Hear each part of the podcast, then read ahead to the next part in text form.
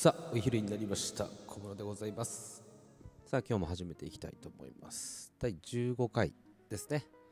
今日はゲストおりません。私の一人トークでございます。さて今日何の話をしようかなと考えていて今ですね 仮想通貨ビットコインがちょっと上下に荒れてますよね。上下にっていうのは上がったり下がったりっていうことです。でなんでこんなことが起きてるのかとか少しご説明をできればなと思います。でまあコロナ禍という中ではありますが実は経済自体はえ上向いております。というのはある程度、えー、コロナに入ってえー、まあ、出口が見えてきたというかねまあ、ワクチンが開発されて、えー、ある程度収束をするめどが立っているという状況。そしてこれから、えー、経済が復活していくより上がっていくであろうという機運の中でビットコインが今上がっているという状況なんですけれども経済の仕組みっていうのはあ私あの実はまあ、金融関係のお仕事をしているので、まあ、この辺はちょこっとだけ詳しいんですけど、うんと、なんで上がっていくのかというと、世界経済全体が安定をしている、もしくは上昇している状況だと、仮想通貨のような安定性のない投機物っていうのは上がりやすいんですよ。逆に、例えば戦争がこれから起きるかもしれないとかってなってくるとあの経済っていうのは沈むじゃないですか。そうなるとより安定性のある投機物のも求めようとする。それは例えば金とか。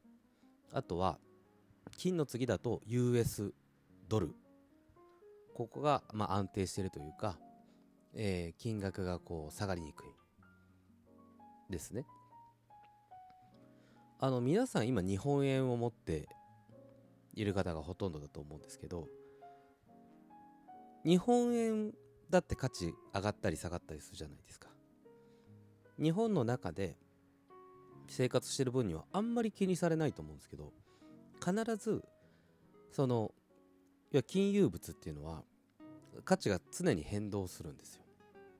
じゃあ例えばですけどじゃあ明日日本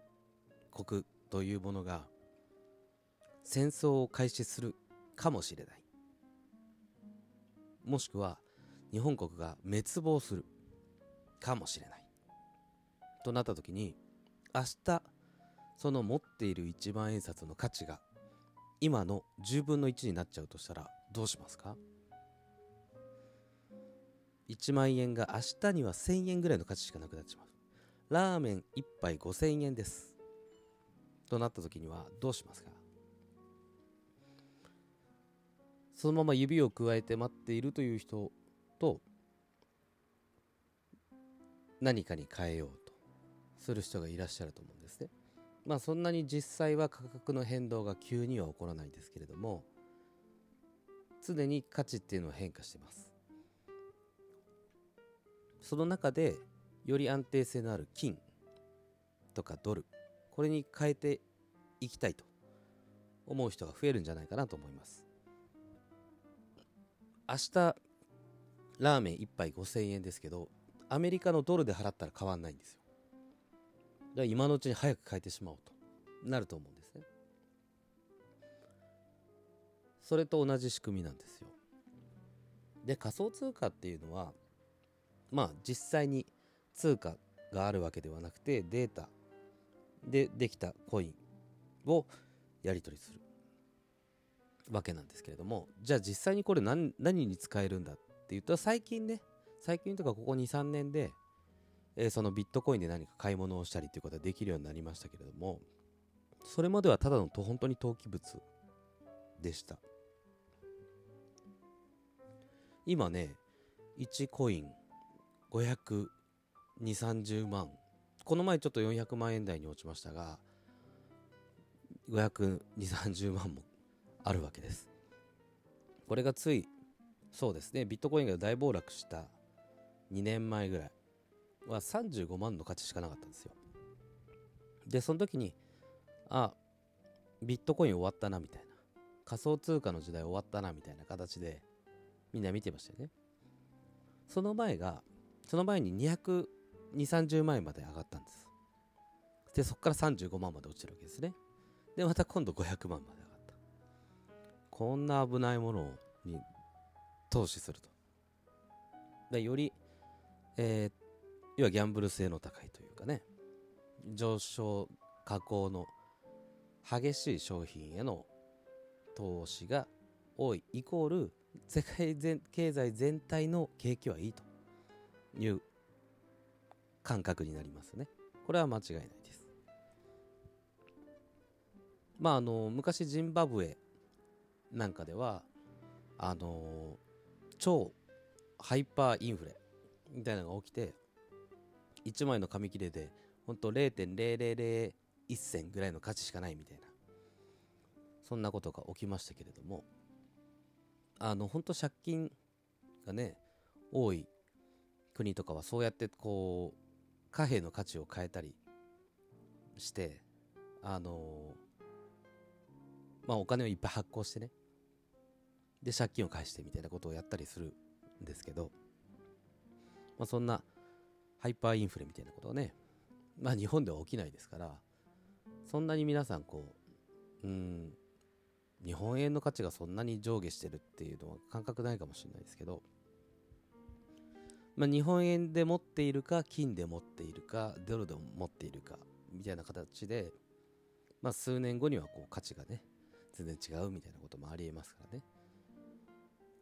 まあそんな感じで、えー、仮想通貨はよりこう上下の大きいコインですけれども、まあ、仮に1コイン持っていたらその35万の時に買っていたらその1コインが今500万円で売れてる約、まあ、20倍はいかないですけど15倍ぐらいの価値になった。すごい。ですよね。まあこんな感じでその経済が上昇している安定している時にはビットコインが上がっていく傾向があります。ただしこれ上がり続けるということは絶対にないんです。ずっと上がっていくよということはないんです。絶対上下するんですよ。というのは機関投資家がいたりとかまあ大きな投資家ですね。これがじゃあ一気に売って別のものに乗り換えようってなった時にはドカンと下がるわけですね。一気に売りさばいちゃう売り浴びせちゃうわけですからね。そうなった時にうわ価値が下がってるから早く売らなきゃって周りの人もこう乗ってくるじゃないですか。それを稲子って言ったりするんですけど稲子って一つの稲穂にバーッと集まったりするんですけど要は一個のものにバーッと群がる現象稲子これが起きるとドンと下がったらみんながあやばいやばい売らなきゃってなるから余計にどんどん下がっていくと。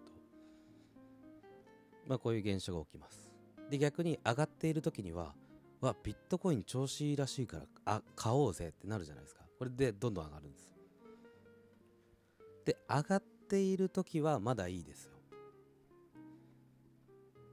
上がっている時はまあイナゴでこうたもう群れて群れてこう儲かると思って買うわけですね。それがどんどんこう一気にドーンと売られちゃうからまあ損をする人がいると。500万で買ったけど明日には100万円の価値しかなかった。みたいなことだってあり得るお話ですからね。まあちょっと投資というところでは難しい商品ではありますけれども、まあ、まだ、まあ、ブロックチェーンっていう技術自体が始まって間もない技術です。でこれが、えー、実際にお金としてちゃんと扱われるようになってくればもっと価値が上がる可能性っていうのは非常に高いものです。例えばこれは何に使われる可能性が高いかというと、まあ、国際送金ですね。例えば今私たちがアメリカの友人にお金を送りたいとなった時には手数料がかかりますこれは銀行を返すとねだけどブロックチェーン仮想通貨に関してはそういうものが必要ないんですだドルとかねに通貨を変える必要がないので為替の手数料もかからないしビットコインをビットコインで送る。でしかも瞬時に着金するんですね。今までは、まあ、そのコインによっても着金の速さ違うんですけどこれ技術によって全然違うのであれなんですけど今までこうアメリカにいる友人に送りたかったって言ったら23日かかるわ長い時だと1週間ぐらいかかっちゃうかもしれない。これがもうものの1分2分とかで相手にそのコインが届くと。だこの技術がやっぱり素晴らしいものなので将来的には通貨としてもし使われるんであれば、えー、世界全体で同じものを同じ価値で扱えるようになるんじゃないかなと。そして早い送金早い入金ができるようになる。これがまあ仮想通貨の、まあ、未来的にはそうなるんじゃないかなと。いうところでございました。はい。ちょっとね次回もひょっとしたら投資のお話だったりとかお金の話をする可能性はありますが、まあ、ちょっとねお昼時に難しいお話あまりわかんないなという方も分かりやすくうまく説明をしていくのでよかったら明日も聞いてください。はい。ということで、小室でございました。ありがとうございます。